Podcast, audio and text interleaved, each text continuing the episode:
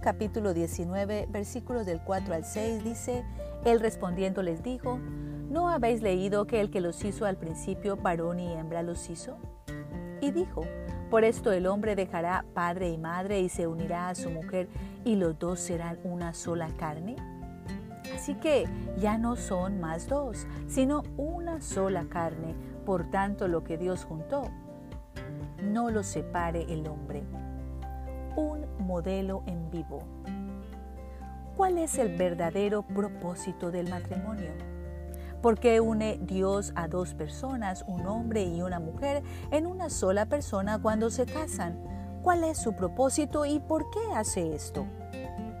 Pensamos que el matrimonio existe para satisfacer nuestras necesidades. Vemos al matrimonio en términos de lo que podemos conseguir. Seguridad económica y física, cariño y romance, la aprobación de otra persona, sexo, compañía, familia, etc. Y esperamos que nuestra pareja satisfaga nuestras necesidades porque tenemos la falsa idea de que entre más necesidades nuestras sean satisfechas, más felices seremos en nuestro matrimonio.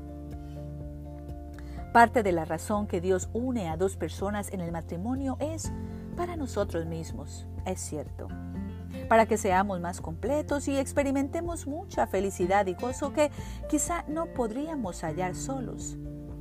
Hay un libro entero de la escritura que describe y celebra la felicidad romántica, emocional y física que se puede encontrar en el matrimonio.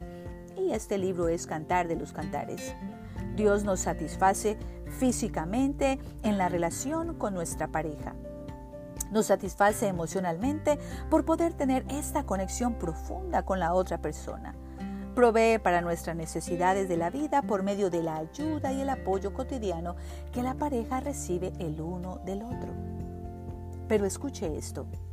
El problema ocurre cuando vemos al matrimonio como nuestra fuente principal de gozo y satisfacción. Nada ni nadie puede darnos lo que solo Dios nos da. Satisfacción verdadera, propósito real y gozo absoluto.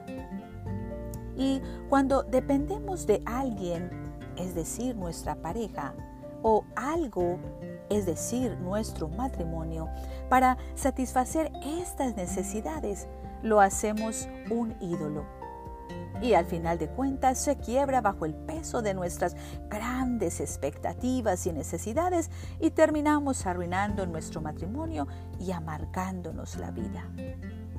Endiosamos a la otra persona y esperamos que ella satisfaga cada una de nuestras necesidades.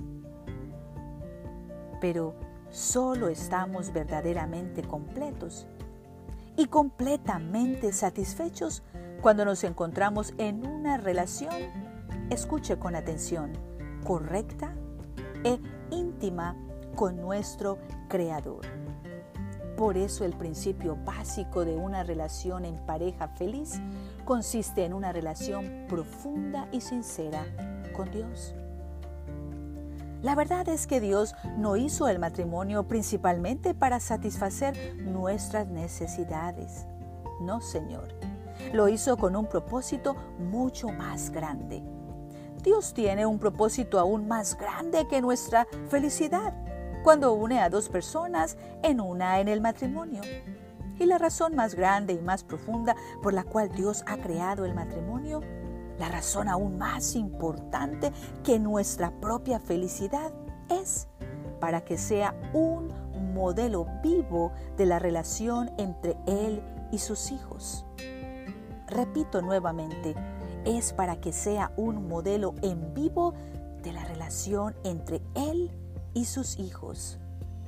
Por ser un modelo en vivo de la relación entre Dios y nosotros, en el matrimonio hacemos visibles algunos de los atributos de Dios.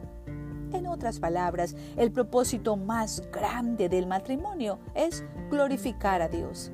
Es hacer visible cómo es Él a todos los que nos observan y a nosotros mismos. Por eso es que entendemos mejor a Dios y cómo debe ser nuestra relación con Él a través de nuestro matrimonio. Y cuando observamos a los matrimonios fieles y saludables. Este es el propósito más grande del matrimonio.